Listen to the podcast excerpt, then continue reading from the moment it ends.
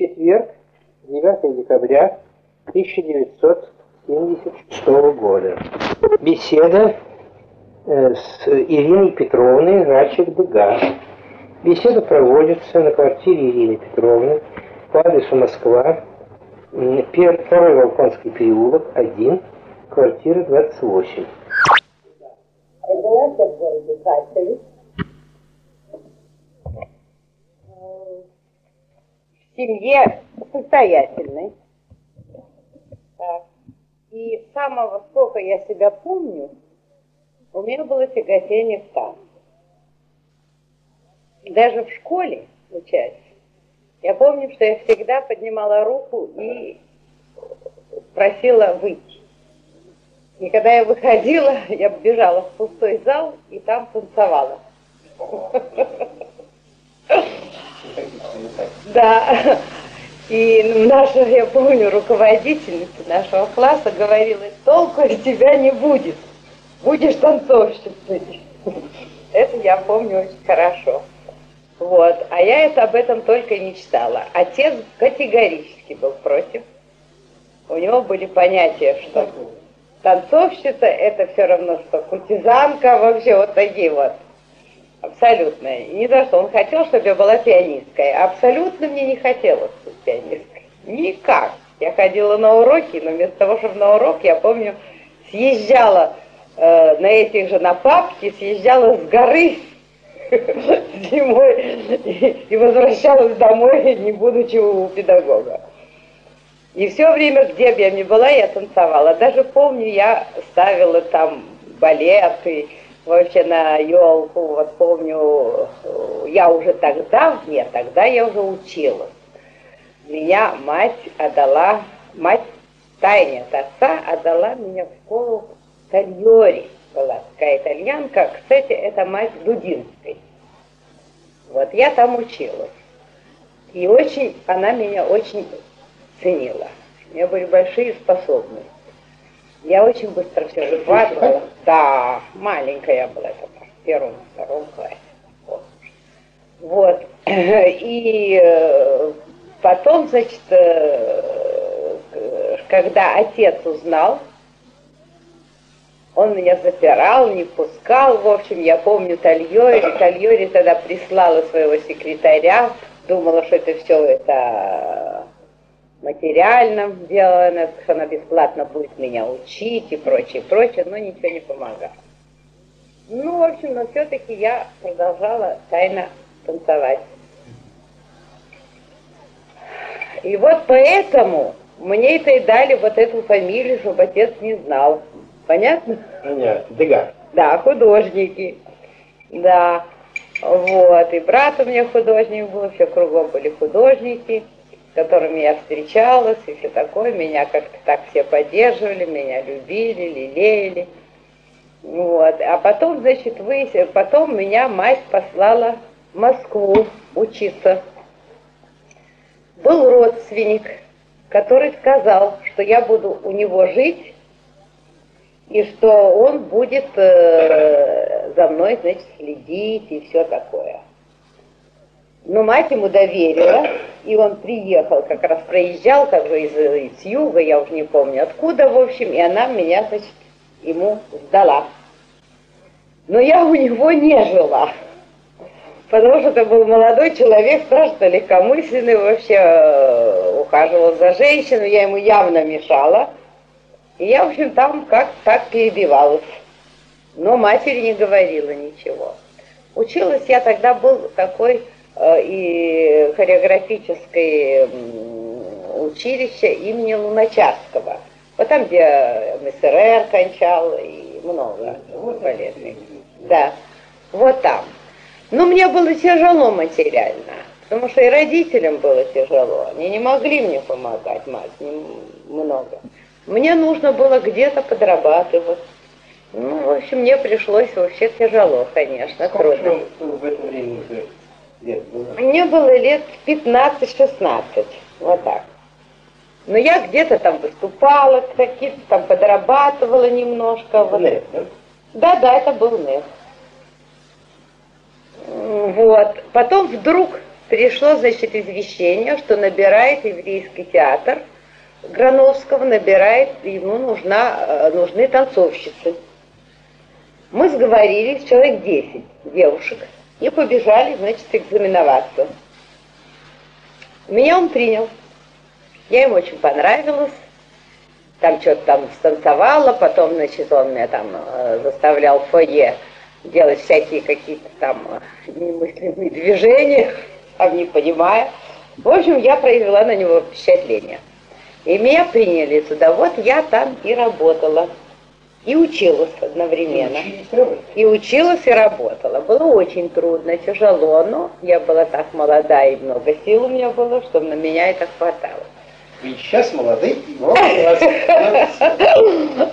Да, молода, конечно. Я, я себя чувствую молодой. Самое главное. Правда? Да. Ну вот.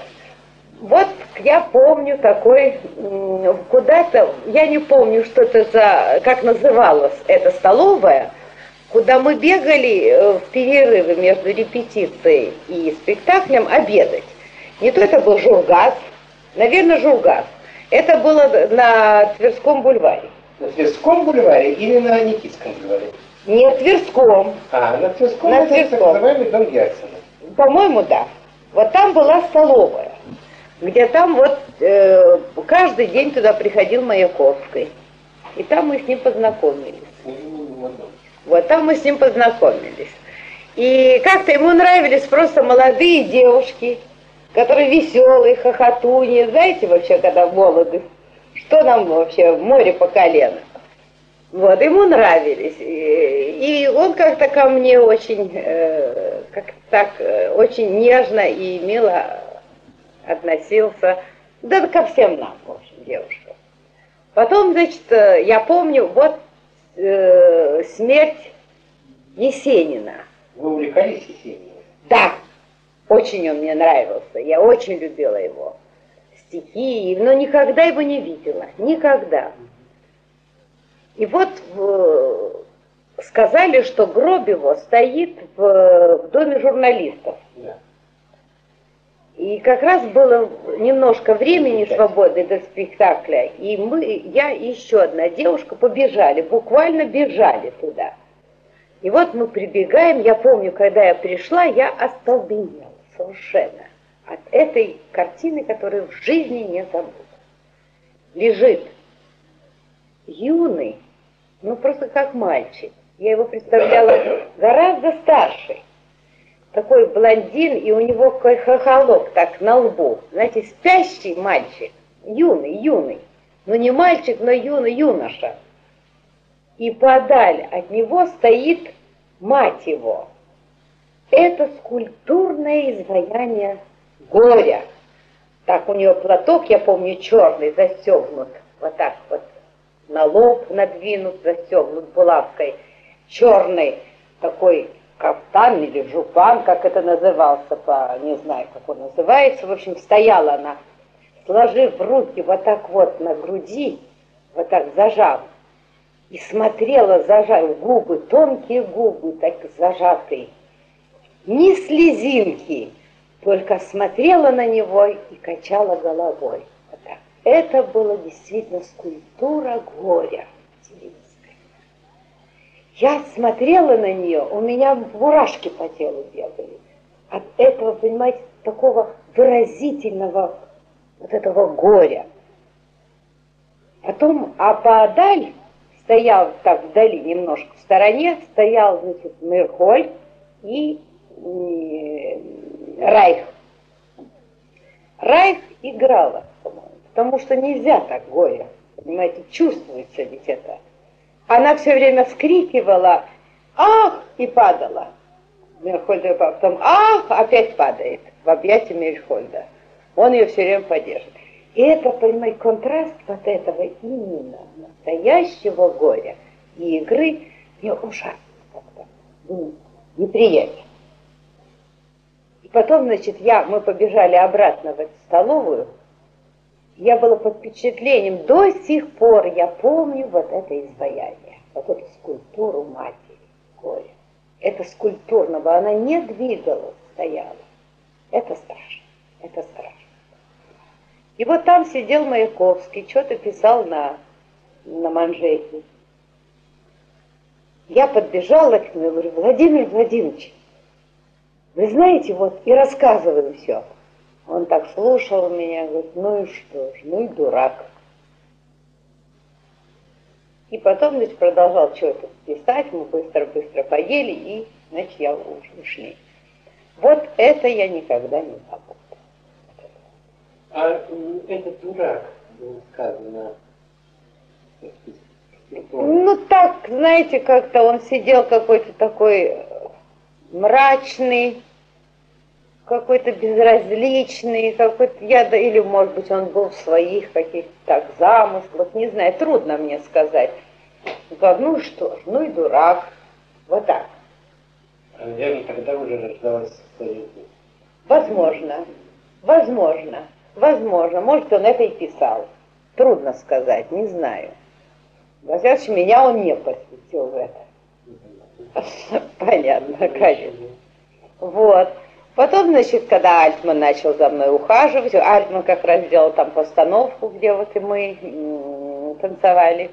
Что с Маяковским ты еще встречались? Нет, нет, тогда так просто, мимолетно. А вот когда... Ну вот эта встреча с тобой была ну, единственная? Это, и, ну, ну, там встречались, но никогда так, э, он, э, часто я его не видела. Редко очень. Вот я его увидела и подбежала и сказала. Но все-таки вы были уже знакомы. Я была знакома, но мельком, мельком. А вот потом, уже когда вот Альтман начал уже за мной ухаживать и все такое, писать начал я, тогда Маяковский начал ходить часто к нам, туда, к Альтману в мастерскую. И... Когда вы уже вышли, Я еще не была замужем. Только вообще роман у меня был с ним. Но ходил Кайтман одновременно тем самым к вам. Ну, конечно. Вот тут-то, вы понимаете, он уже ближе познакомился со мной, и, в общем, как он говорил, что он меня жалеет страшно, что я вообще связалась с этим старым сатиром, как он называл его. Вот, он, он все, все время меня отговаривал от Альфона что зачем, зачем он вам нужен, этот старый сатир. При нем же это все было сказано. Ну вот, а потом, значит, он э, часто вообще приходил. Я помню, вот э, как-то Альтман ушел э, куда-то на рождение кому-то, я не знала, кто это и что. И Маяковский позвонил и спросил, Козлик, что вы? Вот тогда у меня и Козлик, Козлик, Козлик. И называл Козликом. Да он даже, есть четверостище у Альтмана в альбоме, он написал мне, посвятил козлячий что-то там лапки, что-то такое, вот это вот четверостище, которое, какое мне посвятил. К сожалению, я это не могла сохранить, потому что это было у Альтмана в альбоме, и ко мне это не попало. Мне это не отдали у его... У его вдовы осталось, да, да. Она мне его не, она не отдала все, что мне, ну, не знаю, это ее дело, но не хотела, видимо. Но это не важно. Вот, потом, значит, э, я помню, э, вот он пришел, позвонил и сказал, что вот, что вы делаете. Я говорю, я сегодня свободна и сижу дома, читаю. Он говорит, Козлик, а я приду, и мы с вами поедем покататься на машине. Хотите? Я говорю, хочу. Он пришел. Как раз в это время Альтман писал мой портрет, который сейчас в Третьяковской галерее находится. И стоял мольберт, и закрыт был тряпкой. Он пришел, открыл, смотрел долго, смотрел. Ну что же он говорит? Э, художник пишет, но поэт тоже пишет. Так что он все время меня отбивал кататься. Ну, там покатались мы, то он привез меня домой. А потом был случай такой, я помню тоже с Маяковским. Была семья Уречиных, где жили они где-то в районе Никитских ворот, вот в этом вот районе, я не помню точно где, очень высоко. На последнем этаже. А я как раз до этого сломала себе ногу и хромала. Уже я ходила, но с палочкой, хромала еще. И был там, они устроили э, маскарад, бал-маскарад, маска. И вот Альтман шил мне костюм. Он сам шил костюм, прекрасный костюм, между прочим, он шил сам, прекрасно. Я помню такой красный щит спереди, шелковый такой блестящий, и все отделано черными кружевами. И так маска черная, и вообще это голые ноги, ну, ну, я в трико была, конечно. И я сказала, я не пойду, потому что, я, во-первых, меня узнают, потому что я хромаю, меня сразу все узнают. Альтман оделся женщиной, взял костюм костюмерной утопленницы, такие длинные веревки, из веревок волосы. Все это, его никто не узнавал, конечно. А Маяковский говорит, ну, я говорю, я никогда не смогу подняться на такой высокий этаж, не то восьмой, не то девятый, что-то очень высоко было. А Костик, а этот говорит, Маяковский, Костик, показав мускулы свои, а это что говорит? О, Владимир Владимирович, разве можно на то так высоко меня носить? Нет, я вас понесу. И он меня, бедняга, нес на руках. Я говорю, боже, бедный, бедный. Он говорит, это же перышко я нес. А я была тоненькая, тоненькая. Действительно, может быть, но все-таки это было, наверное, тяжело. И вот когда он перешел, а? Да, это было нелегко, конечно. Но когда он перешел, он тут же пошел на кухню, кто-то еще собрался и начал бросать косточки, играть. Больше его ничего не интересовало, он был очень азартный, очень. Вот там он и все, весь вечер, и ну, всю ночь простоял, играя в эти косточки.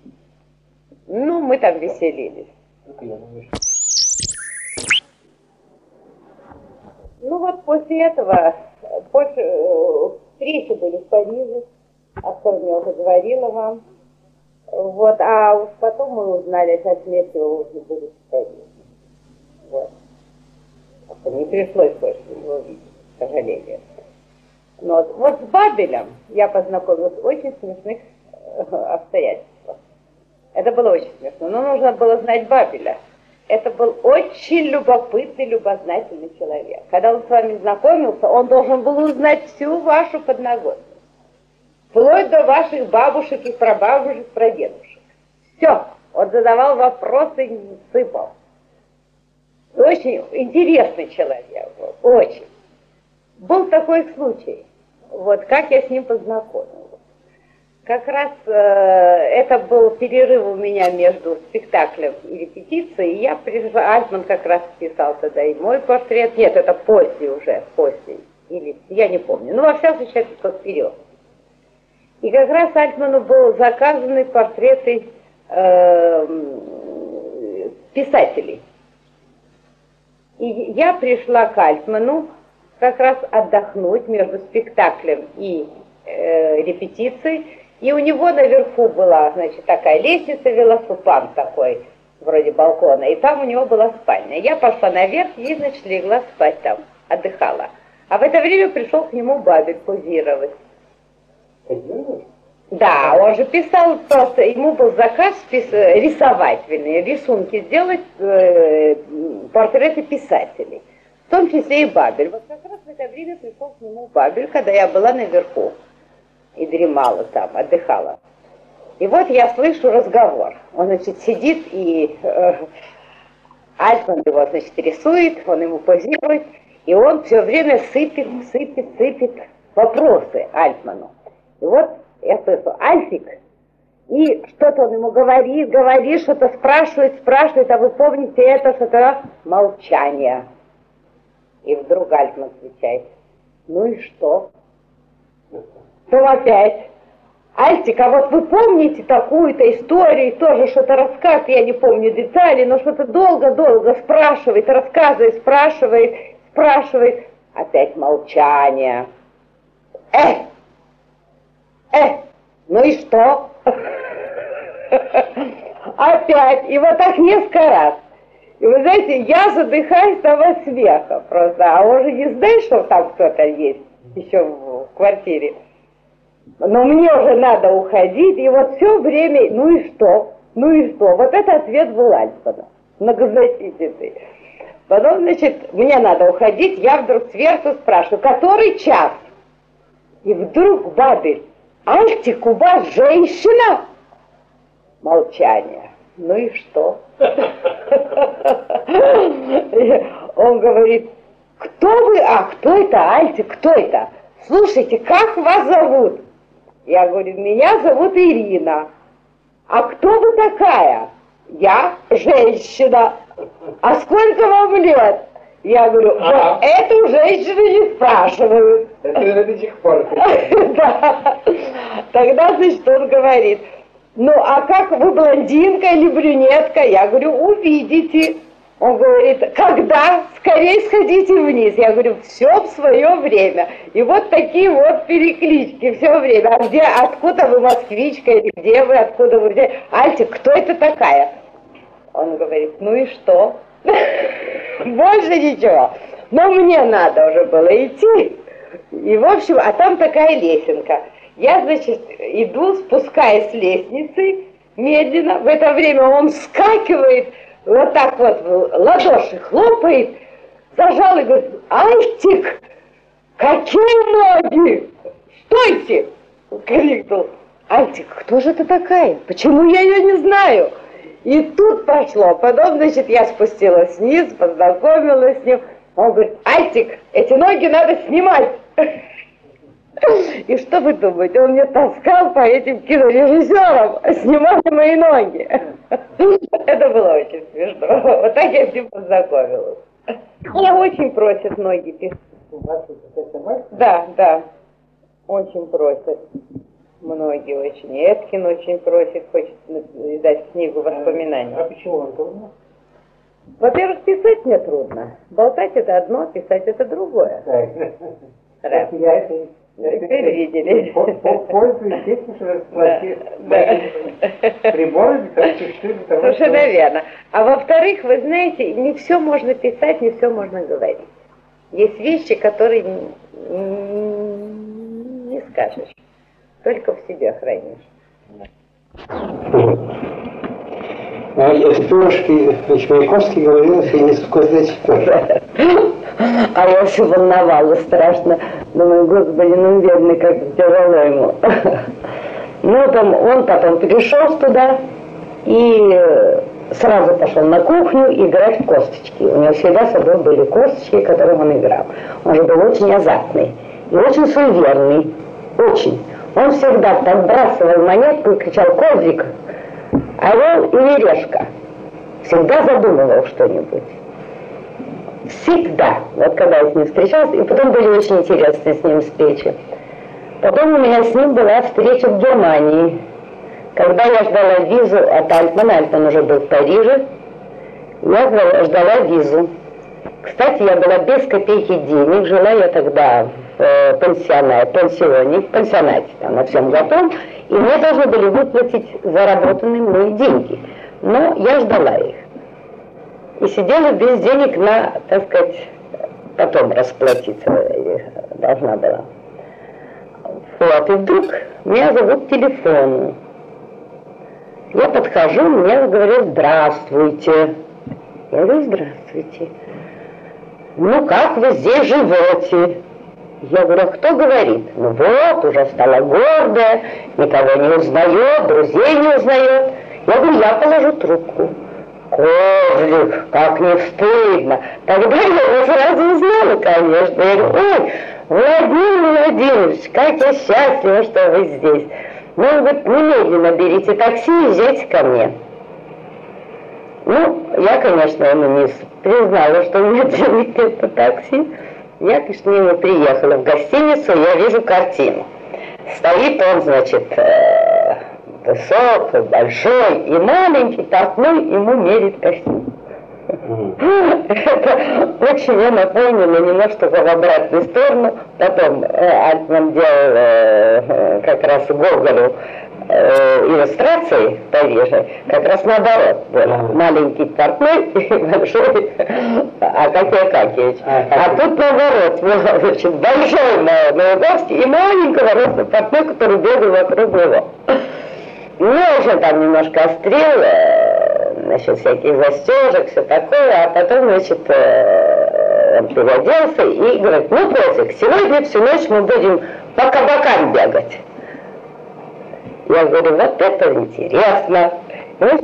Ночные, ночные дансинги, Вообще-то э, слово Слово. означает публичный дом. Да, да, но это не было. Ну, в общем, это был, это, вы знаете, в Германии тогда были, в Берлине это было дело, это были ночные такие э, дансинги, где были э, мужчины переодеты в женщинах, и наоборот, вот такие были.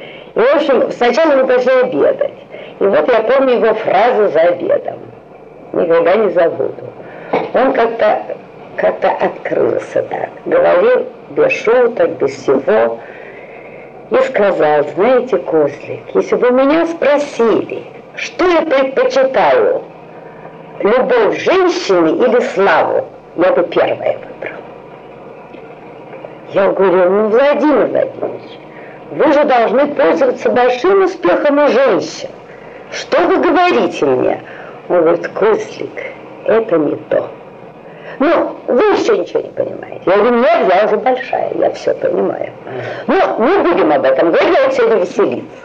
Вот так. И вот мы пошли веселиться, что называется. Веселиться, это значит, мы пошли смотреть все эти ночные дансинги, все ночные э, всякие, э, ну, как они назывались, э, ну, в общем, это кабаки, короче говоря, действительно, он был прав. Где там, например, мужчины были переодеты в женщин, причем он был остроумен невероятно. Он давал каждому или каждой, каждому, как сказать, это каждый или каждая, которая женщина была, мужчина переодетый в женщину, давал название. Каждую, знаете, и также женщина, но такое меткое, здорово. И вот всю ночь мы так вот и шатались. Из одного кабака в другой. Вот тогда я первый раз в жизни увидела эти кабаки. Мне, конечно, было очень интересно. А на следующий день он уезжал. Ну, он сказал, ладно, он узнал, что у меня нет денег, что я жду деньги, он мне все предлагал вообще. Деньги я, конечно, не брала, я очень гордая была, я вообще решила жить независимо, ни от мужчин, ни от мужа, ни от кого а работать. Всю жизнь это я себе дала слово, что я буду независима. То, что я и сделала действительно всю жизнь. Вот. И он, значит, я сказала, нет. Он говорит, я там у, у старика отыграю в бильярд. А я знала, что у Альтмана там денег нет. Я знала почему, потому что приехала как раз жена такого актера Соколова, который там был, э, вот, и сказал, что вот Альтман без денег сидит, все, я говорю, пускай не беспокоится вообще, если вы туда есть, скажите, что я получу довольно крупную сумму, и так что деньги будут. Но это был период такой, который он еще, значит, э, или мы не прислали, или что, в общем, денег не было. Но не в этом дело. Потом я, когда приехала в Париж, Маяковский там был, и вот я помню, как они играли в бильярд. А я была, а он, поскольку страшно суеверный, и он считал, что я, я подбонер, то есть я ему должна принести счастье. И вот он кричал, козлик, возле меня. И он бегал вокруг стола, я за ним. Все. Козлик, сюда, козлик, сюда. Это было очень смешно. Альтман дико злился, что я вот за ним, я ему приношу счастье. Он его обыгрывал. Ну, вот так вот, вот мы веселились, что называется. Это было очень забавно. Ну, потом он уехал. После этого он еще раз приезжал. Но это было много позже. Это последний раз, когда он был. Вот его, так сказать, роман с Татьяной. Татьяну я хорошо знала, Яковлеву. Да. Да, да. Я его хорошо знала. Это такая была интересная внешняя женщина, высокая, такая статная. Он был очень в нее влюблен. Действительно. Вот. И я понимала, что, конечно, ничего не выйдет из этого. Безусловно, надо было знать Татьяну, ее сестру Лилю, которая не так давно приехала из России, я тоже знала хорошо. Яковлева знала, знала и сестру Яковлеву, и мать Яковлеву. В общем, я бывала в доме там у них. Же их знали независимо от Маяковского. Да, абсолютно. Я раньше знала, чем это. Ну, что я могу сказать? Могу сказать, что значит старушка мать. Кстати, обезьянка, вот который портрет стали, это от них. Это они подарили мне. А это, а, ну, Альтмана автопортрет с обезьянкой, Макс. С, обез... с Максом. Это сестра Яковлева, она певица была, она ездила в Южную Америку. Вы на любили, да?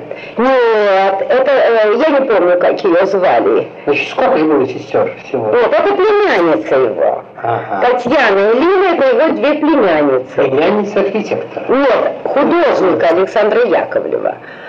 А сестра Александра Яковлева, она была певицей. И она ездила в Южную Америку и привезла, э, воспитала там, выкормила из соски маленькую обезьянку. Это м, породы э, капуцин. Это самая приятная и красивая порода. Вот, она и привезла, значит, в Париж. Но в Париже у них была небольшая квартира, она с матерью жила, старушкой. И этой обезьяны ужасный шалун был, страшный. Такой проказник невозможный. И поскольку он маленькая клетка была, он, его выпускали на свободу. И он по карнизу лазил. Он на хвосте висел на люстрах. Он раскачивался, он чернилами брызгал все, чернильницу бросал. Бабушка это совершенно уже обезумела от него.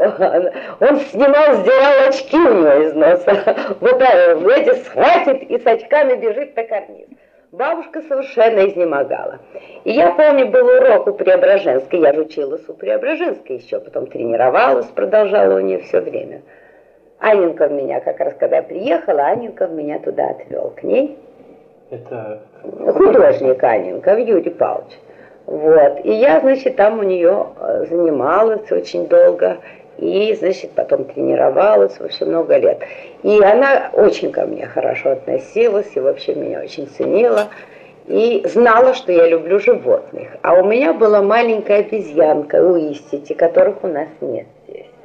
Это мне купили, я помню, это мне подарили в складчину Альтман, Эренбург и Никулин приехал туда. И, в общем, а я вообще всегда, это было недалеко от нашего посольства, проходила мимо всегда. И там был магазин обезьяний, где продавали обезьян. И я всегда долго смотрела на этих маленьких, они такие маленькие-маленькие. И у них, э, такая как чернобурая лиса с сединой, и маленькое человеческое лицо с изумительными умными глазами. Это очень красивое животное, но очень злое. Вот. И мне страшно хотелось маленькую вот такую обезьянку. Они дорогие довольно были. Я помню, я пришла на Монпарнас, там сидели, значит, Эренбург, Альтман, э, Любовь Михайловна, значит, жена Эренбурга, и Никулин как раз приехал э, в Париж, сидел с ними. Я пришла такая возбужденная и говорю, каких я видела обезьян, и как мне хочется иметь обезьяну. Тогда э, Любочка, вот Любовь Михайловна Эренбург, говорит, ну вот, вы все любите Ирину, все за ней ухаживаете, сложитесь втроем, Эренбург, Никулин и Альтман, и купите ей обезьян. Ну, Никулин немножко, Пожалуйста. пожалуйста, говорит, я ее катаю на метро. Метро. Она говорит, это чепуха. Вот, И заставила их купить мне обезьяну. В общем, пошли туда и мне купили эту маленькую обезьянку в клетке. Потом мы сели, значит, и начинали думать, какое же имя этой маленькой обезьянки. Много перебирали имен. Наконец я сказала, маленькой обезьянке нужно дать большое имя, Федор. И все согласились, что он будет Федька. Вот так этот Федька у меня и жил много лет. Вот. И Альтман его зарисовал? Э, нет, Макса. Это другая? Да, это другая. Вот потом вот, э, поскольку Ольга Осиповна Преображенская знала, что она вообще очень любила животных, она тоже их, вообще всяких дохлых кошек, всяких э, и кур, все оберегала, хранила, она очень любила животных и знала, что я люблю животных. И однажды на уроке она подходит ко мне и говорит, Ирина, ты так любишь животных, а вот э, Яковлевы, у них обезьяна. Хочешь еще взять одну обезьяну? Я говорю, да, я страшно. Я заинтересовался, я говорю, да, Ольга Васильевна, с удовольствием. Ну, пойди к ним, пойди и, в общем, э, посмотри. И возьми, потому что там уже бабушка изнемогает от этого шалуна. Он ужасно живой. Ну, я, значит, пошла, увидела, я влюбилась в эту обезьяну. То есть это такой красоты, он был такой цвета, весь цвета э, норки, такой рыжеватенький. А у него прическа была такая, бобрик черный и седые вверх зачесанные виски. Большие рыжие глаза, как плошки. Широкий нос и улыбался до ушей, буквально. Улыбался? Но он улыбался, он плакал, он хохотал, он целовался. Это совершенно потрясающее было животное. То есть такой, вы знаете, ручной совсем. И безумный шалун. Обаятельнейший.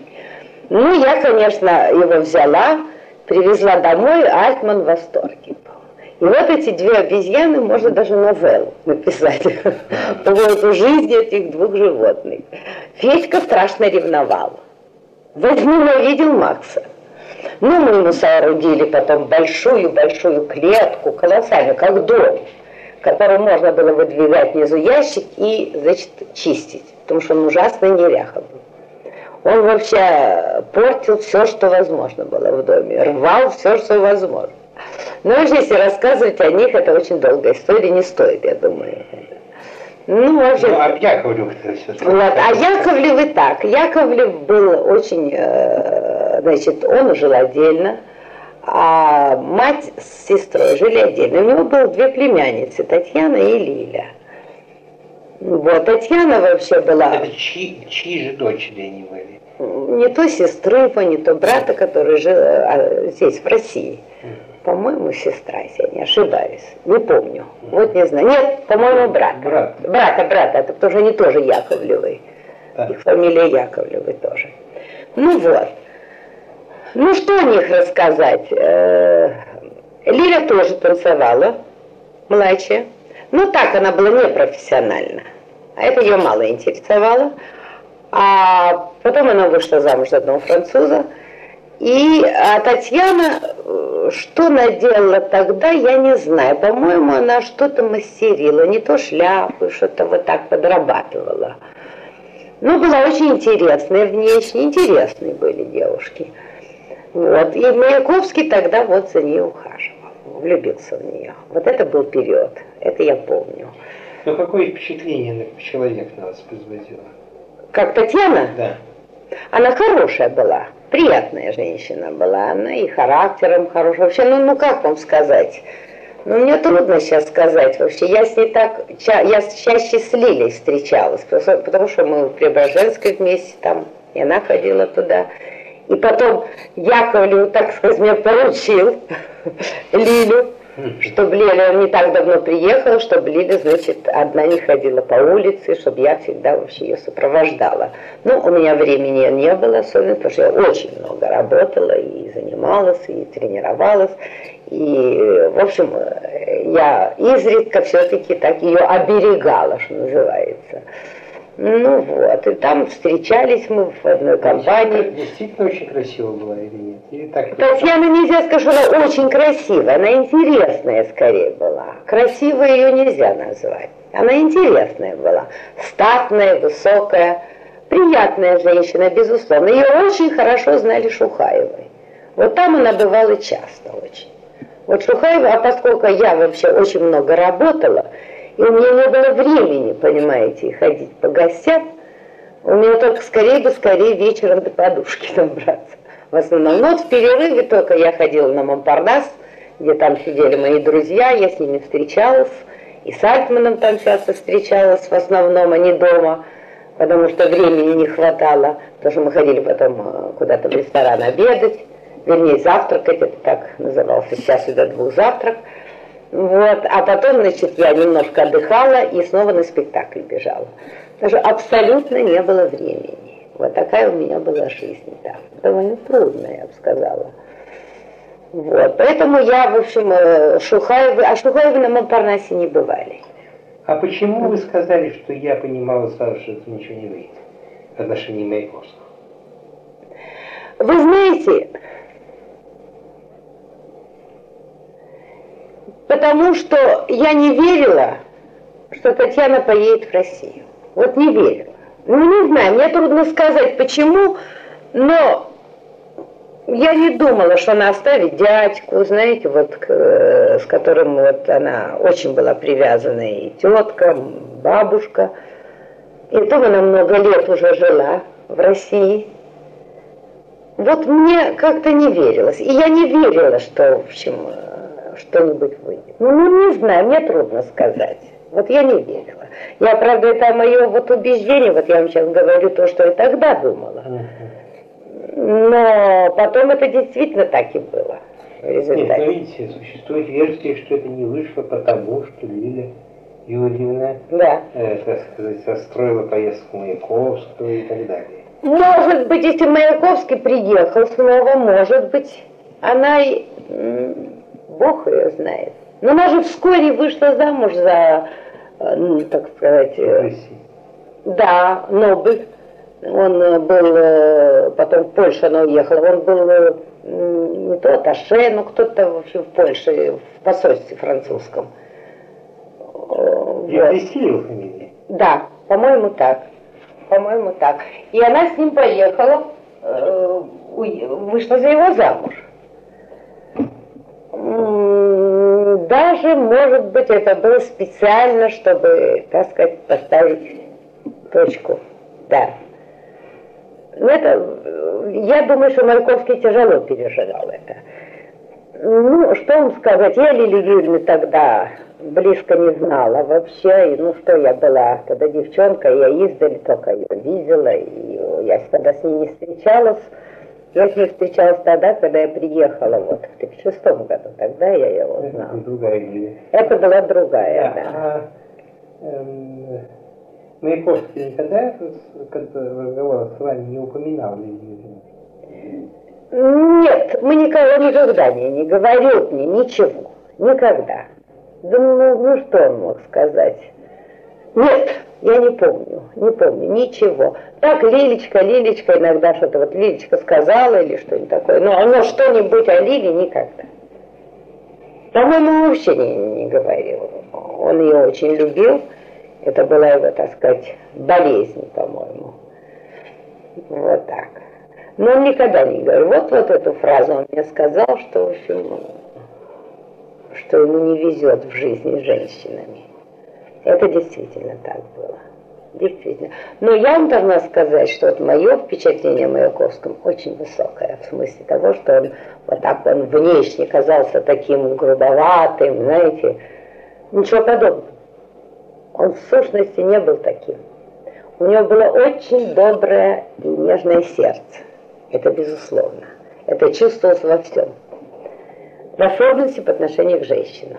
Независимо, влюблен он или нет, у меня, например, э, он не был, я не знаю, может быть, просто я ему была просто нравилась, может быть, не знаю, но он, так сказать, видел, что я влюблена в Альтмана, правда, он всегда говорил, на что вам этот старый сатир? Так он его все время ругал. Ну, это, конечно, так, знаете, перекличка такая была. Но они дружили, дружили и очень хорошо друг к другу относились. И э, Маяковский очень любил Альтмана, очень ценил его как художник очень высоко, очень высоко. Вот. Ну, больше после этого я, конечно, уже Маяковского не видела. Я потом там узнала, будучи в Париже, я узнала, что он, значит, вот. И я сказала одному человеку, я представила себе, как это было опять же его э, азарт, его э, вот орел или решка. Было это. Было. По отношению к... Вот, умереть или не умереть. Уверенно, уверенно. Он был страшно, э, вот верил в это. Вот как ни странно, но это так. Он суеверный был очень. Азартный и суеверный. Это сыграло тоже роль. Говорите о смерти? Да. Может быть, если повернулась, как мне сказали, я не знаю, насколько я же здесь не была, мне сказали, что это связано было вот с Полонской, как будто бы с актрисой. Да. Ну, ну не знаю. Вот чего не знаю. Нет, но я не сейчас знаю. основная как, теория э, Юрьевна, можно сказать, даже почти что травят. Считается, что э, она виновна. был влюблен, хотел сделать семью с Татьяной Яковлевной. Хотел. Хотел. Да, точно. Это и что не, не, пусть, не уехал он за границу из-за Лили Юрьевны, которая через свои связи помешала дать ему выездную визу. Не знаю. Вот чего не знаю, не буду говорить. Вот. Не знаю, Но, я этого не знаю. Э, Но может быть, никаких контактов не было, она не упоминала Маяковского. Я ее не видела после этого. После? Не видела. Ну, а, а вместе с Маяковским вы ее когда видели? Видела, ли, вот тогда вот Треле видела. Э, несколько раз видела, в кафе видела. Но я вам говорю, я была настолько занята работой. Я работала как нет. Это не то, что сейчас. Там профсоюз сильный. Раньше этого не было. Я работала, вы знаете так, вот с утра тренаж, потом репетиция, потом перерыв и спектакль каждый день, а воскресные праздничные дни два спектакля. Не было выходных, не было. И я вот так работала. А когда у меня были, вот контракт кончался, другой контракт, у меня были какие-то две недели. Я отдыхала, куда-нибудь ехала уже отдыхать, потому что я уже была бездыханная, что называется. Мне нужно было отдохнуть. Вот. Поэтому примерно тогда я встречалась. А это было как раз тогда, когда у меня был э, договор, контракт, я работала. Мне было трудно часто встречаться. Я помню, я их видела один раз, э, забежала к Эльзе, Эльзе Триоле, Триоле, вот там они были, я помню это в гостинице, она тогда еще не была женой э, Арагона, по-моему, он только ухаживал за ней. Вот. И там была Татьяна, был Маяковский, по-моему, вот кто-то еще был, не помню, кто-то еще, и, значит, э. Помню, маленькая такая гостиничная комнатка. Ну, мы там посидели, посмеялись, что-то там разговаривали, потом я убежала, потому что мне нужно было бежать уже на спектакль. Вот так. А так часто я с ними не встречался. Альтман встречался с ними часто, потому что он был свободный, а я нет, а я все время была в работе, что называется тогда. Вот, с Маяковским вот иногда, когда свободно была, я вот в бильярд ходила вот с ними. Они играли в бильярд. И часто довольно, вот когда свободны, он любил страшно играть в бильярд. Тоже азартно очень, тоже. Ну, что еще? А после этого я больше его не видела. Угу. Он уехал и больше а не видела. Эльза с э, э Татьяной Яковлевой была знакома? Да, прекрасно. Конечно. Конечно. Была знакома, конечно. Угу. Была знакома. Я вот помню, мы встречались там. И причем, может быть, может быть, до этого я не знаю, не помню. Знала она Татьяну, может быть, Маяковский. По-моему, да.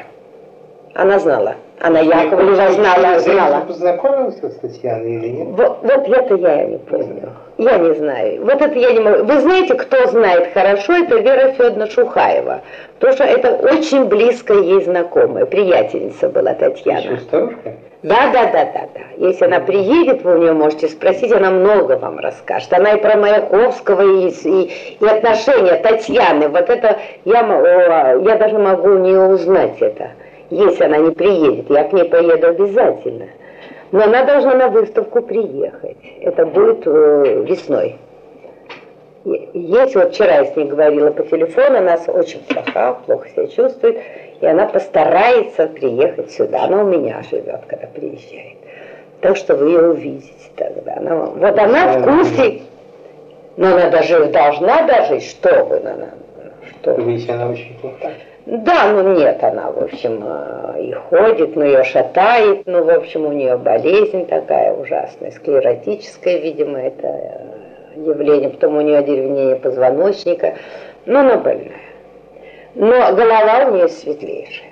Она все прекрасно помнит, и Татьяну она очень хорошо знала, и знает их отношения, Маяковской с Татьяной, очень хорошо, потому что они часто у нее бывали. Она, она Татьяну очень хорошо знает. И все Татьяне вам расскажет, больше, чем я. Потому что я с Татьяной только встречалась так, знаете, и все. Мы не дружили. Это не, была моя, не была мне подругой близкой, отнюдь нет. Но так я ее знала хорошо, ну вот встречались, здравствуй, как живешь, и все, и расходились. Потому что я всегда, вот я вам говорю, я слишком много работала, чтобы вообще ходить по гостям. Ну вот, это значит ИПП, так сказать, небольшие рассказы о Маяковском. Ну вот что вас еще интересует? О, много еще другое. Например? Вот. Э, Маяковский, это так сказать, меня лично больше всего интересует. Петербург, конечно. Ну, Оренбург... Давайте сам о Альтмане поговорим. Ну, о Альтмане очень много нужно ну, говорить. давайте говорить. Ну, вот, когда я... Да, я не была расписана с Альтманом. Это было... Я вам расскажу смешную историю. Хотите? Даже. Я, Тогда я... вообще внимания. Ну, в общем, короче говоря, так. Я приехала уже, значит, когда в Париж, мне дали визу, я приехала, но я не была с ним расписана. Я не хотела. Я себя считала вообще самостоятельной, в общем, женщиной и вообще смотрела на брак так, расписаться, не расписаться, вообще чепуха. Ну, это вот тогда было принято. Да. И я вообще не настаивала, и наоборот даже. А тут, понимаете, в Париже меня выселяют. Я незаконная жена. То есть я не жена. И надо было срочно пойти в посольство расписаться. Ну, что делать? Надо было пойти расписаться. Мы побежали расписываться. А нас ждали, значит, в кафе Эренбурге.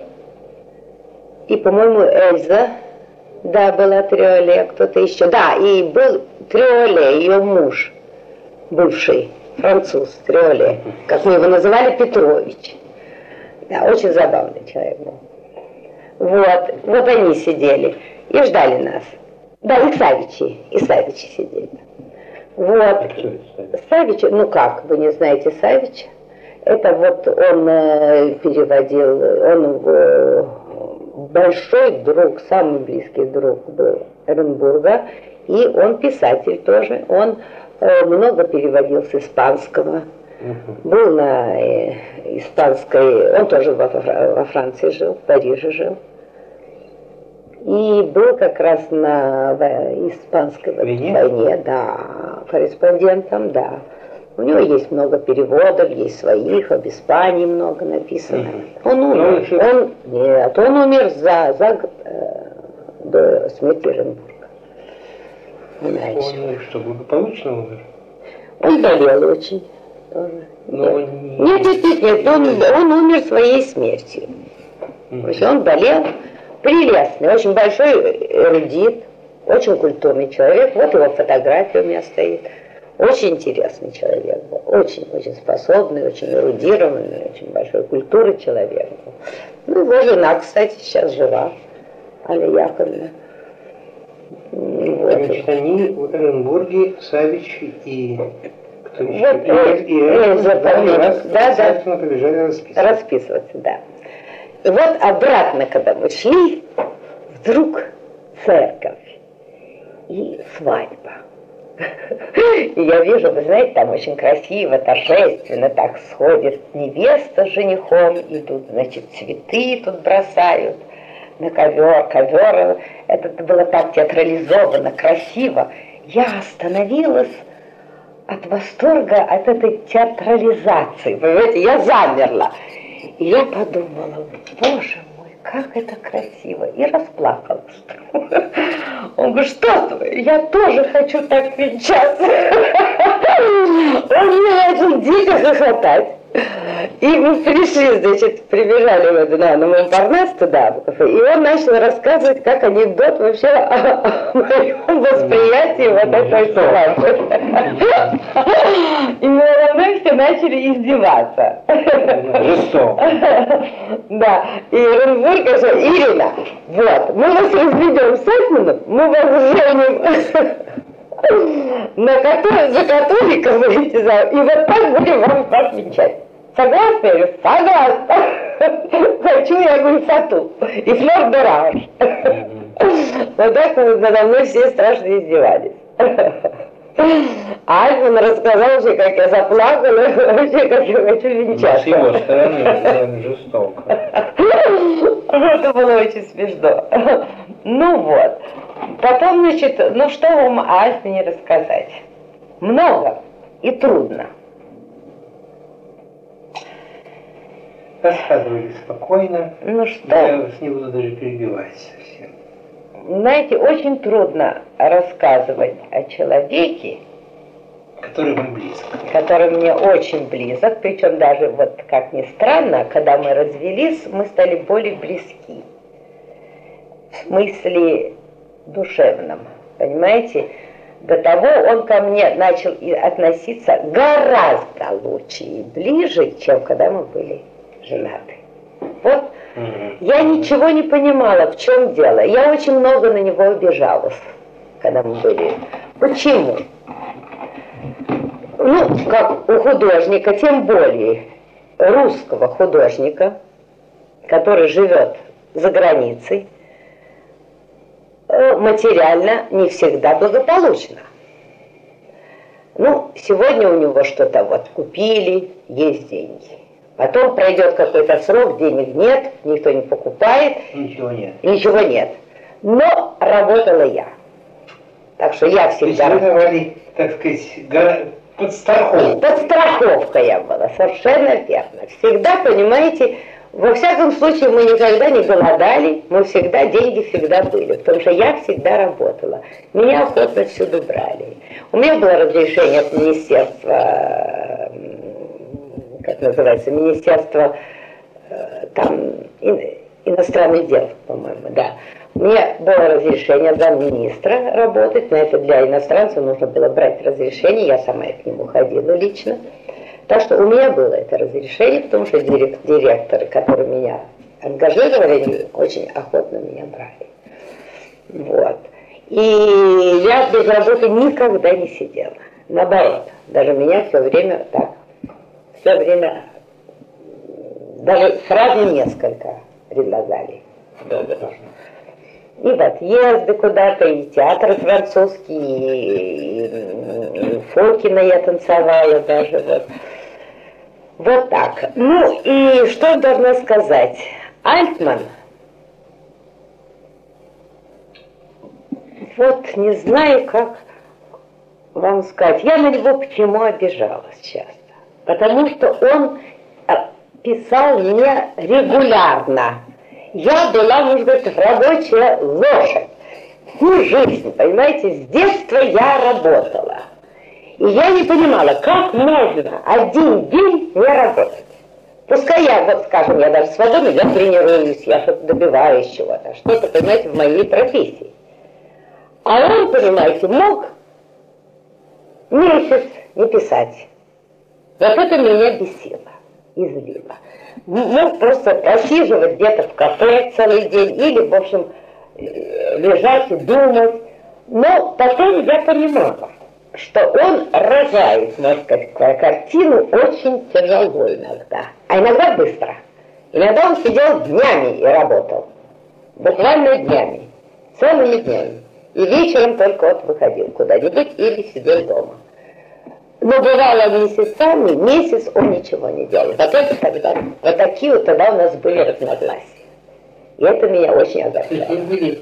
Вам было обидно, что он, так сказать, собственно, Тратит время впустую. Понимаете? Вот это я не хотела примириться с этим. Вот это меня очень злило всегда. И на, на этой почве у нас были очень большие разногласия. Он очень человек молчаливый, он человек очень э, скрытный, то есть он не болтливый, понимаете? Чтобы ему что-то, э, как он говорил, я хочу сказать, но у меня что-то вот в горле сдерживает. Я не могу выложить все, что я хочу. Он очень, я понимаю, когда я узнала его жизнь, его детство, я поняла, он, понимаете, замкнутый очень был человек, но очень благородный, очень, безусловно. Очень благородный, очень хороший товарищ, никогда не предаст никого, никогда. Вот это действительно. И, безусловно, большого таланта человека, многогранного таланта. И мне было обидно, что вот он, такой талантище, понимаете, тратит пустую время. Это у него было такое. Вот это меня всегда раздражало. То есть вы попадали, так сказать, в положение негра, да? Я негр была, точно. Ну, вы понимаете, это моя добрая воля была. Я могла совершенно повернуть свою жизнь в другую сторону. У меня были большие возможности. Но я его очень жалела. Может быть, это любовь. Мне трудно сказать. Я его любила, да, безусловно. И я его жалела очень, очень. Вот мне его жалко было, что он один вот какое-то одиночество у него иногда вот проскальзывало. Вот я так чувствовала, понимаете, я его очень чувствовала. И у нас были очень большие недовольства. Ну, ну, как бывает в семейных жизнях. Но это мне трудно говорить. Перепалки. Мы никогда не ругались. Мы никогда не высказывались. Никогда. Я никогда ему ни одного упрека, кроме вот, чтобы он писал. Вот это. А больше, у меня много очень обид было, много. И когда мы разошлись, я ему все выложила. Вот тогда я ему все рассказала. Он говорит, сказал мне, почему ж ты молчала? Я говорю, а я считала так, или надо уходить, или надо молчать. Ну, я предпочла молчать. И после, и после этого он меня еще, он начал меня страшно уважать он начал открывать во мне какие-то качества, которые я даже в себе не замечала и не знаю. Понимаете? Он всем рассказывал, вот наш общий знакомый, э, даже Грановской. Он говорил, он с ней очень дружил, говорил, я никогда не знал, что ты Ирина такая, я никогда не знал, что Ирина способна на это, я никогда не знал, что... Он не знал меня. У него, понимаете, ну я не знаю в чем, он потом только начал во мне видеть, понимаете, мою сущность, меня, как человека. Просто, ах, Ирина, Козленочек. Козлё, козлик, да, да, ну, в общем, Ирина это такая, легкость какая-то такая в жизни, и все. Понимаете, в чем дело? Вот, это меня тоже как-то, но я, правда, об этом не думала, потому что ко мне очень хорошо все относились. Меня все очень любили. Меня очень любил Эренбург. Эренбург меня очень так сказать, мой учитель. Это мой учитель. В каком смысле? Учитель, он, мечо, он учил меня жить. Как? Он вел меня в Париж. Первая моя встреча с ним была в Берлине. Он как раз, когда я ждала э, визу, Оренбург приехал в Берлин. И я с ним там познакомилась. Альтман, значит, сказал ему адрес, телефон, и он, значит, э, пришел ко мне, и мы с ним познакомились, он меня вывел, первое, что он меня вывел, это, значит, Савичи, и Тынянов приехал. О, я помню, да, Тынянов приехал, и мы все, э, и меня он вывел, все мы пошли в ресторан французский. Вот он сказал, Ирина, как едят во Франции. Я же никогда не, я же не знала, я совершенно дикая была в этом отношении. И вот я помню, как он попросил, значит, артишоки заказал. Я в жизни их не видела, конечно. И вот эти артишоки как едят? Я сидела и смотрела, пускай Оренбург первый начнет. И вот там подают соус, Значит, и вот такой вот, ну вы видели же, вы же не видели никогда артишоки. У нас, да. вот это очень жаль, у нас одно время до войны продавали. Были-были, да, я помню. Ну вот, э, откуда-то привозили, может, из Франции, не знаю, нет, ну, Это что за фрукт? нет, это овощ. Это овощ. Он такой, как э, листья, такая, как капуста, ну, листики, вот такие вот, вот листики, вот такие вот полукруглые. И, значит, варится, это ва- отварное, подают его вот таким вот, как э, капуста, но такие полукруглые листики втыканы. И вы выдергиваете каждый листик, мать, макаете в соус и отсасываете кончик только, там мякоть.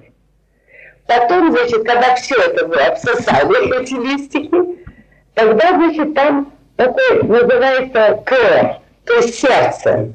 Сердце э, артишока. Да. Артишока. Это, да, это самое вкусное.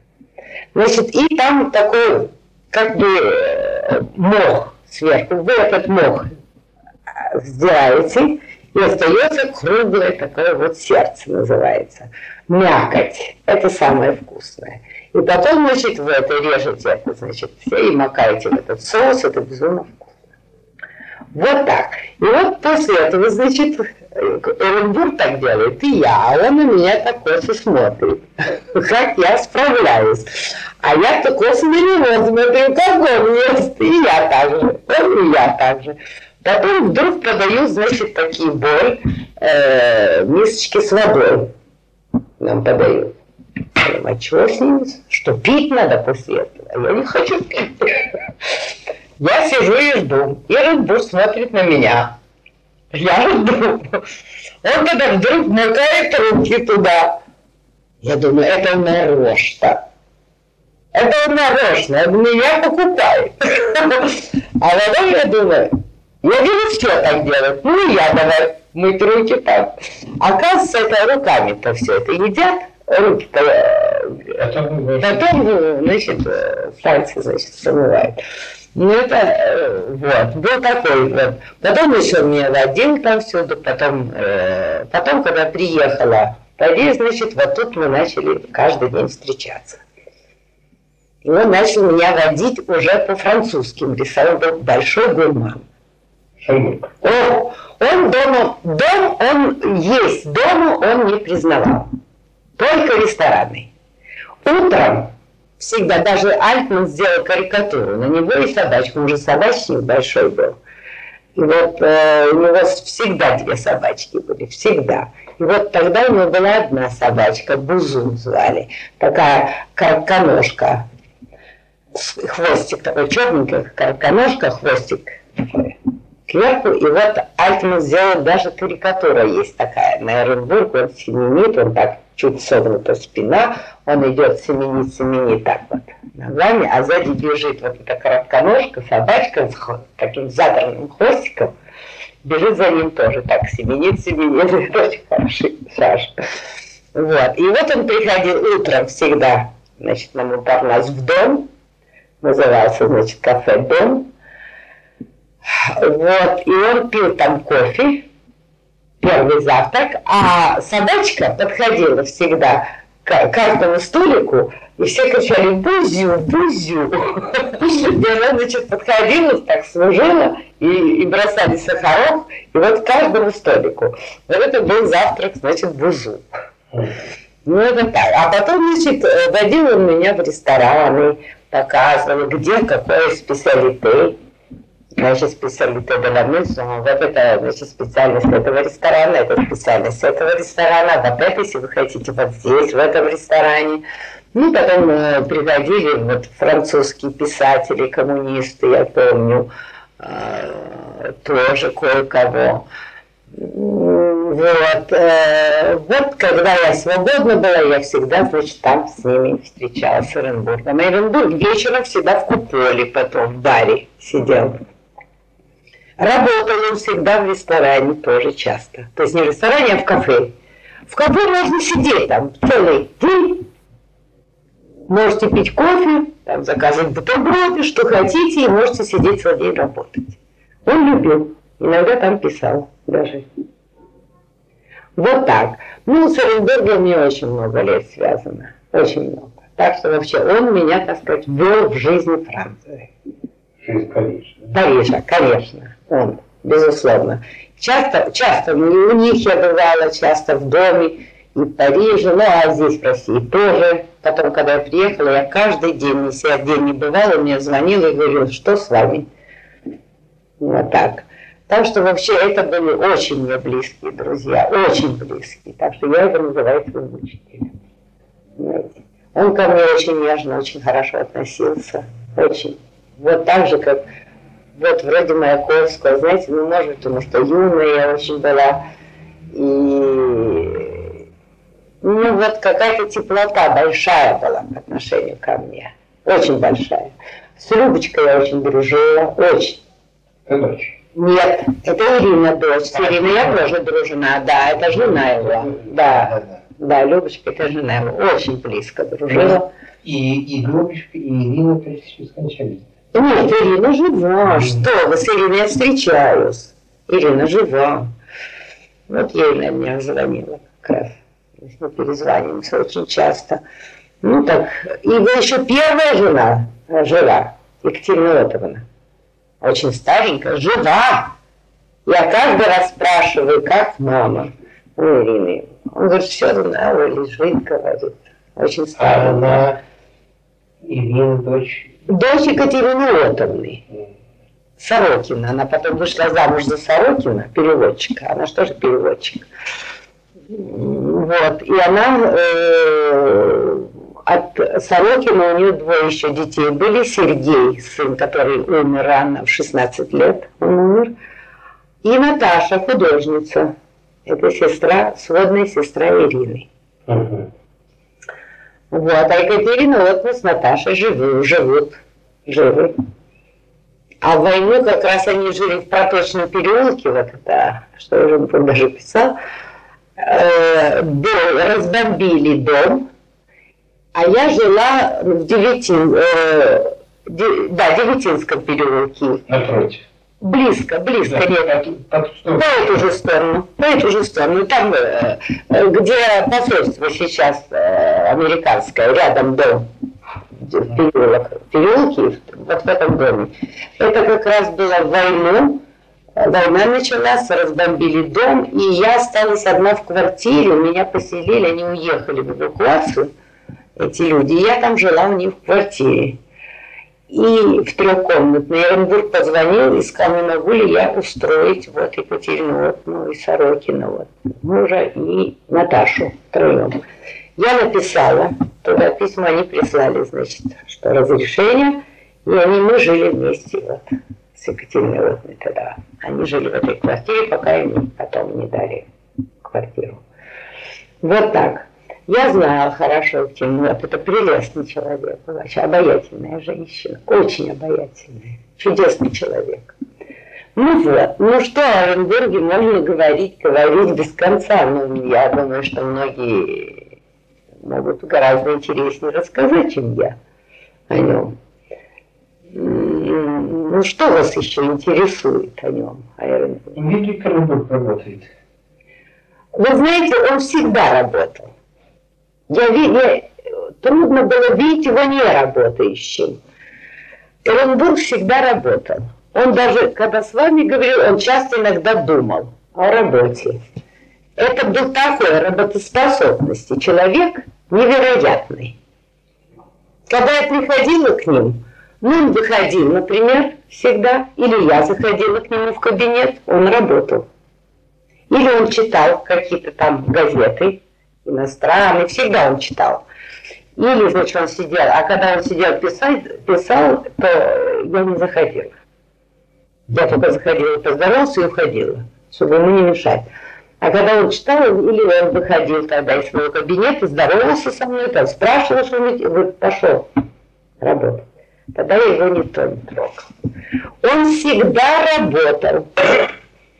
Всегда. Он даже сидя за радио, это тоже работа.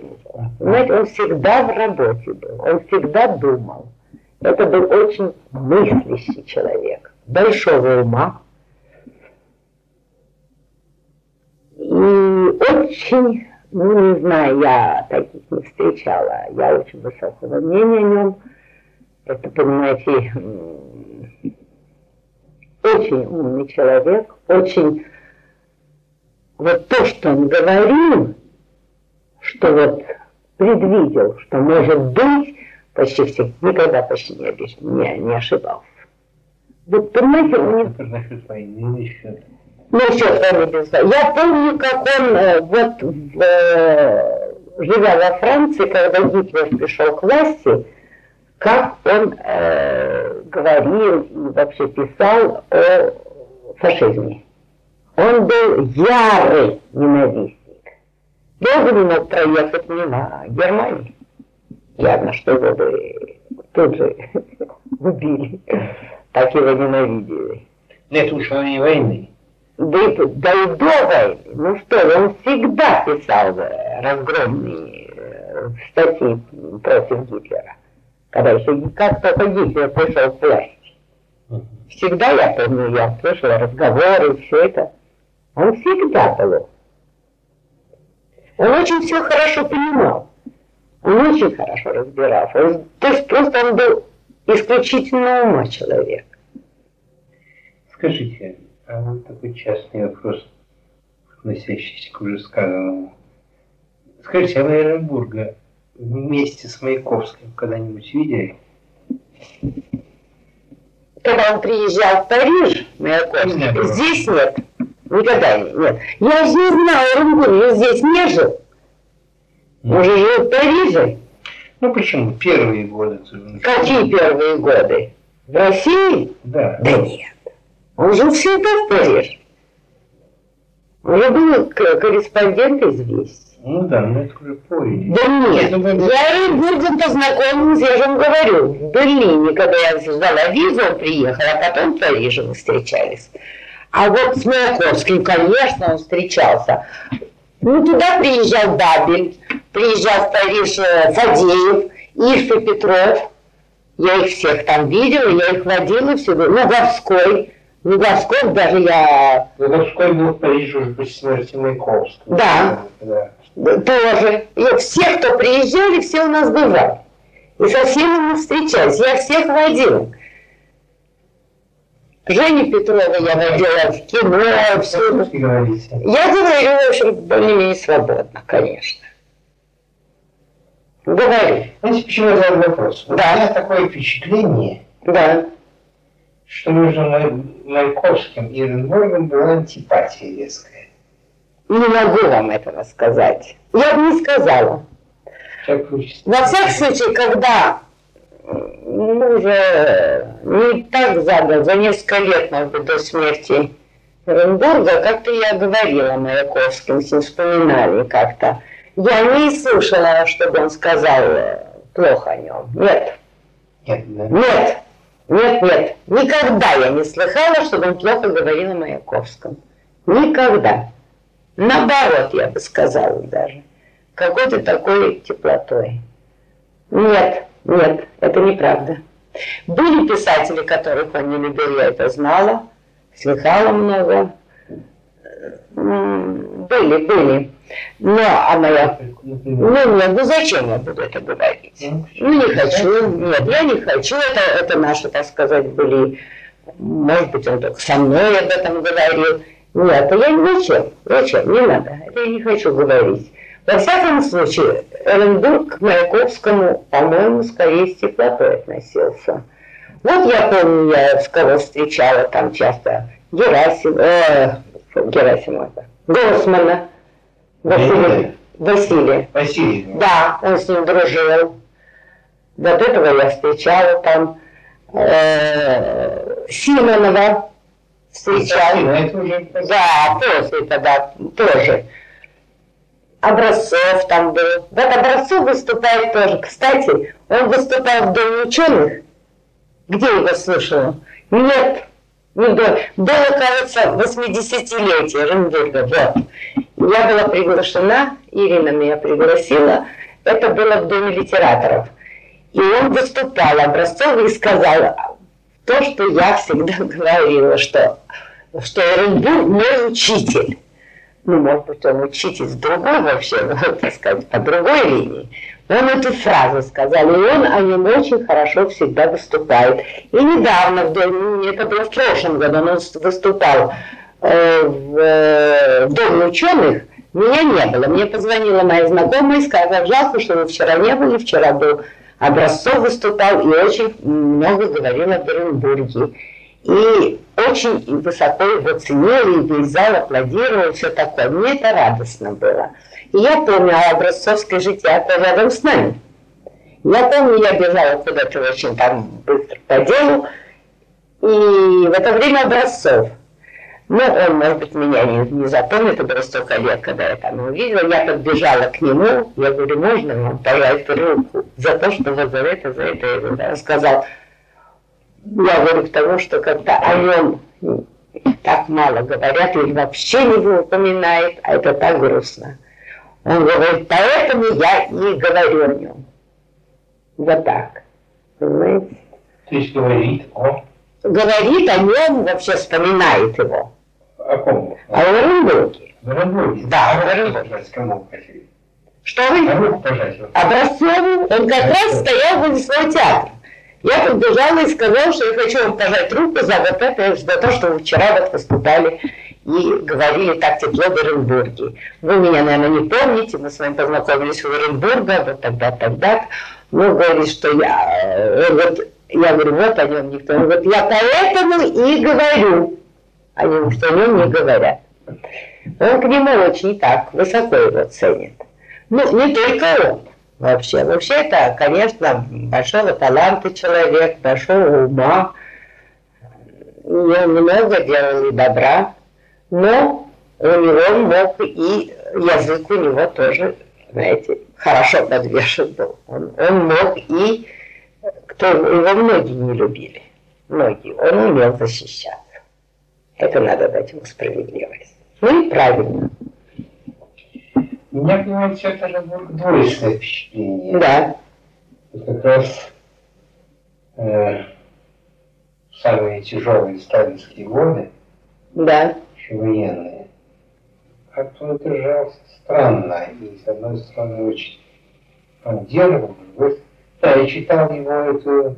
Воспоминания? Воспоминания. Да. Мне кажется, что воспоминанием он очень приукрашивает свою роль. Нет? Я не почувствовала этого. Не знаю, я там не все знаю, конечно. Все, все его жизни, то так. То, что мое, мой период. Ну, это мне трудно сказать об этом. Вот я буду еще раз перечитывать. Я давно читала это. У меня есть все это. Он мне как раз подарил это свое собрание. Я перечитаю. Но я это не почувствовала. Это не были? Нет, нет, нет. Ну, у меня, понимаете, что, что вообще что знать Эренбурга очень трудно. Да, мне впечатление, что он как-то из нескольких пластов состоит. Так. В общем, э, это тоже, так сказать, собственно, индивидуально. Но вы знаете Хулию Хулиника? Ну, читала я все, но вы знаете, это надо перечитывать, что все точно... Отлично, да. Хулию Хулиник его самая искренняя книжка. Можно же. Он такой всеобщий, он опустошенный отрицатель. Я бы не сказала этого. Нет, у меня нет этого. Ну, вот. Я бы не сказала этого. Он может очень восторгаться многим и написанным чем-то, и вообще он, он очень зажигается. Ну что вы, вот если что-нибудь ему нравится, он все время будет говорить об этом, он будет возносить, он будет помогать, он будет вообще, он увлекающийся очень человек. А если он кого-нибудь не любит, он будет тоже ругать. Он умеет тоже. Mm-hmm. Вот это правда. Да. И ему нельзя вообще, вы понимаете, если его, вот я знаю один писатель, который его ненавидел, и он умел ему защищаться. Умел. Он приезжал к нам в университет несколько раз, и как-то он очень свысока студентами держался. Он любил молодежь, неправда. Нет, я бы не сказала. Я вот знаю вообще, как он с молодежью, он очень любил молодежь. К нему рвалась молодежь, тянулась. Это я знаю. Нет, я бы не сказала свысока. Нет, очень важно, интересно. Нет, нет, нет, нет, нет. Это я, вот это я никогда не чувствую. Наоборот, он очень любил молодежь. И вы знаете, вот на похоронах сколько молодежи рвалось. Мы их не пускали. Да, Ну, я была, я же знаю. да, да, тоже. Ну вот, и, кстати, молодежи было колоссально. Вы помните? Помню. Ну вот, Недавно, я вот схожу на могилу. Вот недавно Аля Савич уезжала и просила весной, чтобы я там могилу Савич, тоже там похоронен в стене, чтобы я там весной это было, прошлого года, чтобы я там посадила маргаритки. Ну, я пришла, и, конечно, пошла на все это сделала, потом пошла на могилу Оренбурга, Там чудесный портрет Пикассо. Пикассо, да, совершенно верно. И я, значит, там ну, сделала порядок, цветы свежие поставила там в банке, и там же вообще ухаживать за его могилу, все.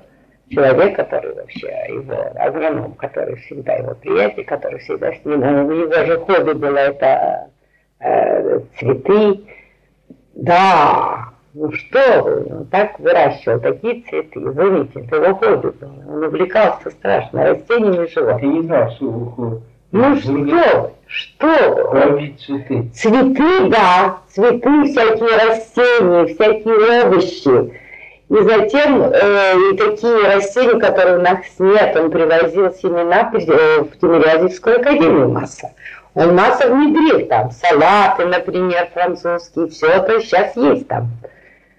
Да, и вот такой есть э, э, кандидат наук, в общем, э, Николай Григорьевич, вот, вот он ему всегда давал, он всегда ухаживает до сих пор за его могилой. Это мой хороший знакомый тоже. И всегда он дает тоже эти э, са- семена французских салатов, которые я у себя на даче сажаю. Да, Эренбург как раз так многостороннее обрисовали. Меня очень любит животных.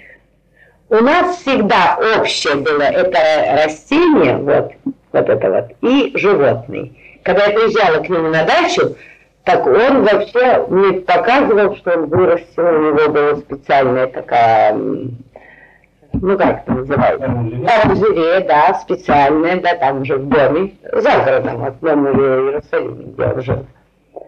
Они же там постоянно жили, в основном там. И собаки. А собаки – это его страсть. Это любовь невероятная. Вы знаете, всегда, и у меня тоже, у меня недавно собачка умерла, 16 лет у меня жила. И вот всегда, когда я приходила, мы, у нас разговор был о растениях и собаках. Ну, как ваш? А я говорю, как ваши? И вот он рассказывает. Вообще можно новеллы писать, даже о собаках. Вы знаете, он даже написал, у него что-то есть о собаке. И собаки он обожал. Вот, например, утро. Я уже там ночевала иногда. Утро. Сидят две собачки по бокам Оренбурга. Оренбург Маша, значит, бутерброд там с колбасой или чем дает сначала одной, потом второй собачке, а потом третья Коли была, которая, там у них терраса была такая, зимняя терраса, а, застекленная, вся в цветах. Это оранжерея. Зимой там, кстати, это я его, так сказать, внедрила, привезла от меня. У нас очень много этих ландышей растут. И вот ландыши зимой, тюльпаны зимой, любые цветы, он выращивал их дневным светом. Он делал вообще всякие эксперименты. Это все мне потом показывал, как. У него масса книг была по растительности растений, да, да, да, да, да, да, да, он очень любил. И вот потом, значит, Коли, и значит, стеклянная дверь, в это время морда Коли. Он открывает дверь, говорит, пожалуйте к завтраку. И вот третий бутерброд он дает, значит, Коли, вот этой собаке большой. Это третья у них была там на даче собака. И вот потом такое начинает завтракаться. Он начинает царствовать сам. Да. Он обожал собаки всю жизнь. Всю жизнь он, он без собак не жил. Из Англии однажды ему при- привезли собаку.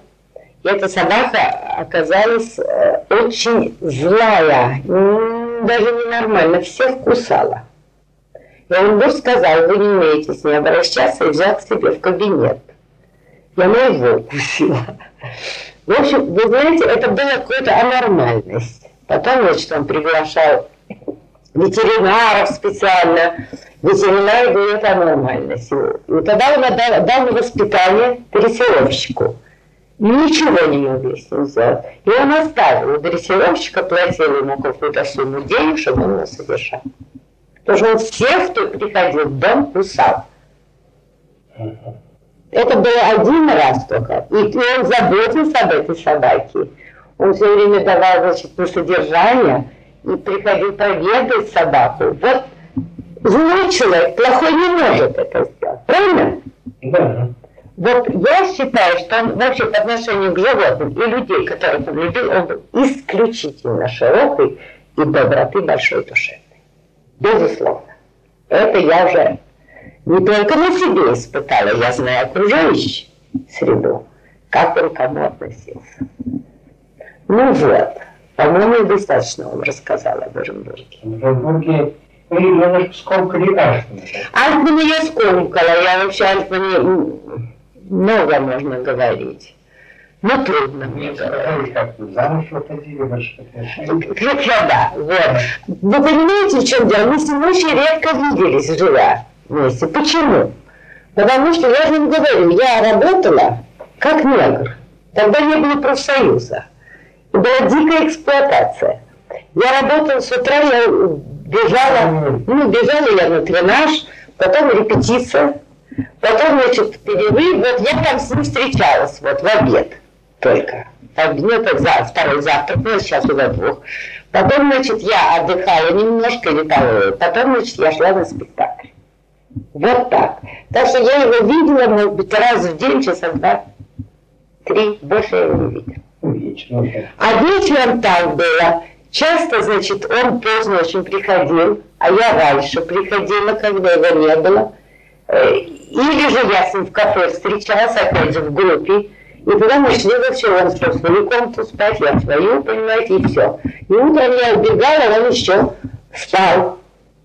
Или же, понимаете, вот так позавтракаем, первый завтрак, значит, кофе выпьем, я удираю, он остается. Что он там делает, я не знаю. Я прихожу, нет, он не писал. Тогда я начинаю, и целый день, понимаете, и потом я бегу опять на репетицию или что-нибудь, я его не вижу. Я его не вижу целый день. Вечером прихожу, его нет. Он где-то там с друзьями, с приятелями. Это меня дико злило. Вот я помню, когда я приходила, шла, смотрела наверх, есть ли свет или нет, темнота, мне грустно было.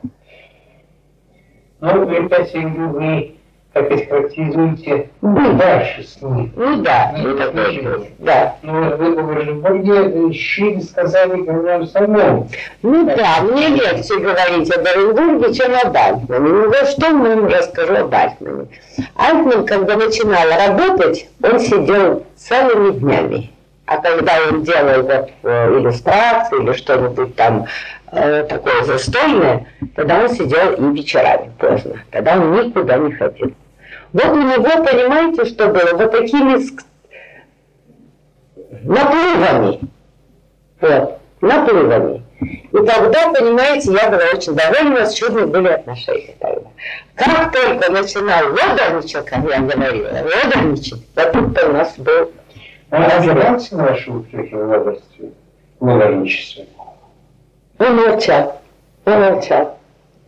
Он ничего не говорил. И я тоже потом молчала, и в раз в молчанку мы играли. Я очень обижалась на него. А потом, когда он начинал работать или начинал меня писать, знаете, такие перерывы были, что он меня, он немного писал, очень много. И тогда он много писал меня. Вот тогда у нас чудные отношения были, все хорошо. Я была довольна, что он пишет. Я спасала массу его картин, которые ему не нравились. Вот, например, был такой э, летний день, я помню, я пришла с репетиции, ужасно усталая, и разделась и легла на тахту. Кстати, этот интерьер, это ателье, он есть, где он написал много. Именно в этом ателье, в основном.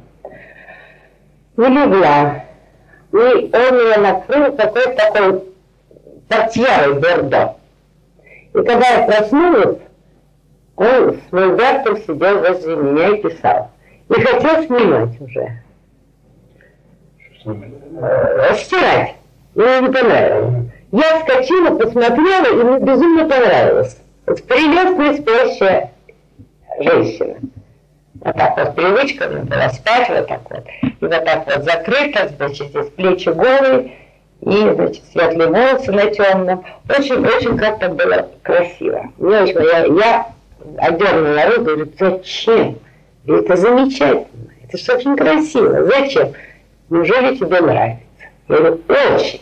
Ну и бери себе. Я спрятала эту картину, потом через некоторое время я ему показала, ему понравилось. Вот понимаете, понимаете, художнику нужно, вот нельзя позволять вот сразу реагировать на вещи, которые мне не нравятся. Потому что есть вещи, которые потом, когда глядишься, они совсем по-другому звучат. Понимаете? Я, поскольку это зная, и знаю его характер, и все, я часто спасала его вещи таким путем. Ну что ему удавалось продавать это мои портреты. Пользовалась большим успехом. И понимаете, не всегда я могла ему много позировать, потому что я же вам говорила, много работала, времени не хватало. Вот, например, портрет, который э, в Ереване, э, в галерее. Я вам показывала фотографию. Вот этот портрет тоже благодаря костюму, который мне из Испании привезли. В общем, я его увлекала. Вот когда я была свободна, я его увлекала. Увлекала его, надевала какую-то шляпу, помню, там было много всяких вообще цилиндры, шляпы, все это было, тряпки какие-то наматывала. И, или просто ему, ему позировала, ему хотелось не писать. Понимаете, ему не нужно было брать и платить деньги натурщице. И у него была своя натурщица, которая, когда была свободна, ему очень много позировала. Так что много есть где-то разбор, где-то уже по Франции много осталось. Очень много. Пропали много портретов. Где-то в Осло, по-моему, дивный желтый портрет есть. Дивный, дивный совершенно. Один из лучших. Гораздо интереснее, чем Третьяковки. Почему? Это нравится, не знаю другие не видели, к сожалению. Вот. Так что, понимаете, вот я так, тогда все было гладко шло. Все. И иногда он, понимаете, в чем дело? Ну, как вам сказать? Это человек, вот, например, художники, они дня не пропускают, чтобы не писать. А он месяц мог не писать, что меня дико бесит. Дико. Я уже говорила это. Ну, ну что вам еще сказать? Вы как о человеке, да? да. Человек он был очень интересный. Очень. Он был, э, понимаете, немногословный, наоборот, скорее молчаливый. Э, никогда ни о ком плохо не скажет, даже если плохо думает. Что это очень, очень благородный человек, я бы сказала. Безусловно, и очень преданный. Если он уже, понимаете, кому-то обязан, как он мне писал всегда, я тебе очень обязан. Может быть, это его, так сказать, после развода его держало это. Ну, нет, не знаю. Это врач. Ой, да, два часа. Ну, Тогда, что, вы сейчас... Мы сегодня кончим. Кончим. Давайте, да? Да. Я вам потом продолжу. Сегодня то, что к вам относилось, ну, тоже, наверное, общие его характеристики. А общие его характеристики, его тут пойдем говорить. Я могу сказать, я вам говорю, как человек, он был очень интересный в смысле того, вот его, но он молчаливый был, почему? Он не, он не мог раскрыться весь, понимаете? Вот почему? Это его жизнь сделала. Детство его было очень тяжелое. Мать уехала его. Отец умер, когда ему было три года. А мать вышла замуж за американца и уехала намного моложе ее, и уехала в Америку. А его, значит, оставила у дедушки и бабушки в Виннице. И бабушка и дедушка его воспитывали. А он, Бабушка и дедушка. да, его Воспитывала его, так сказать, не, бога, не богемным. Нет, нет. Отлично, Саша. Нет, с детства, Да, с детства, да. с детства это его. И как выявилось его, это он мне все рассказывал. И как выявилось его, это он мне все рассказывал. Как выявилось его талант. Он всегда в кармане носил уголь.